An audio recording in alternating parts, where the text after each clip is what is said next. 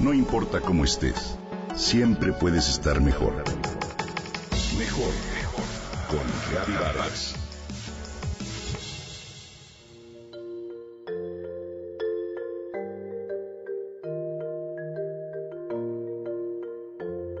En 1991, la escritora y educadora estadounidense Nora Dooley publicó un libro infantil muy simpático. Se llama Todo el mundo cocina arroz y cuenta una historia muy sencilla que se desarrolla en los suburbios de una ciudad norteamericana donde viven familias de orígenes muy diversos. Te platico rápidamente la historia.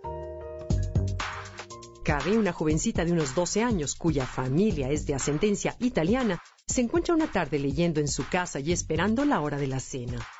Su mamá sale de la cocina y le pide que vaya a buscar a su hermanito Anthony, que normalmente a esa hora está jugando en la calle o en la casa de alguno de sus vecinos.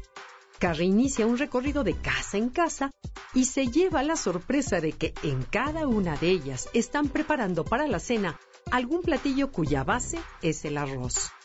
Sus vecinos puertorriqueños, chinos, haitianos, hindúes, vietnamitas y de Barbados, todos están cocinando arroz. Y finalmente, cuando Carrie regresa a su casa con Anthony, descubre que su madre también está preparando un sabroso risotto italiano. El cultivo del arroz en el mundo se inició en tiempos muy remotos, posiblemente hace unos 10.000 años, en el este y el sur de Asia. Este cereal, al que solemos relacionar con las cocinas orientales, está presente también en múltiples países y, por supuesto, México no es la excepción. Seguramente en tu familia hay alguna receta favorita de arroz porque este grano es parte cotidiana de nuestra mesa. Esta gramínea pertenece a la especie Oryza sativa y existen muy diferentes variedades con cualidades muy específicas. Por ejemplo, los japoneses usan un arroz de grano redondo que al cocerse se vuelve pegajoso. Es muy apropiado para el sushi y el gohan.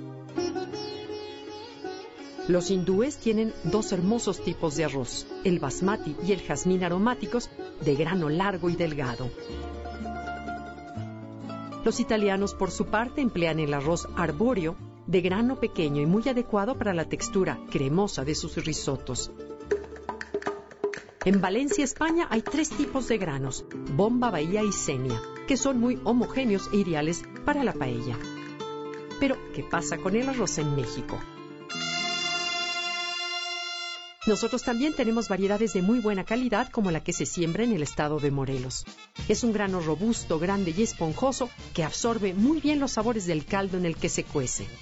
Es idóneo para cocinar arroz a la mexicana o algunas otras recetas tradicionales. Su cultivo fue introducido al estado de Morelos en 1839 en la región de Jojutla. Durante el porfiriato tuvo un enorme auge y fue premiado en varias ferias internacionales como uno de los mejores arroces del mundo.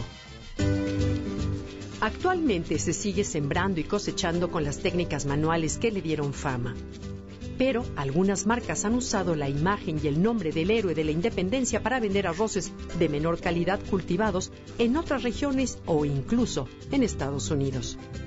Por eso en 2012 los productores morelenses consiguieron la denominación de origen para su arroz. La bolsa debe decir arroz del estado de Morelos, denominación de origen.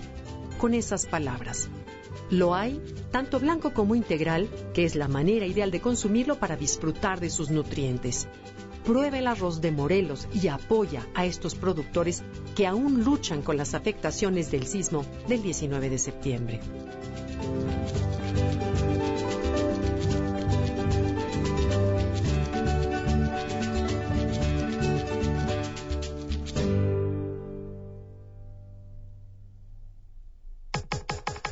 Comenta y comparte a través de Twitter.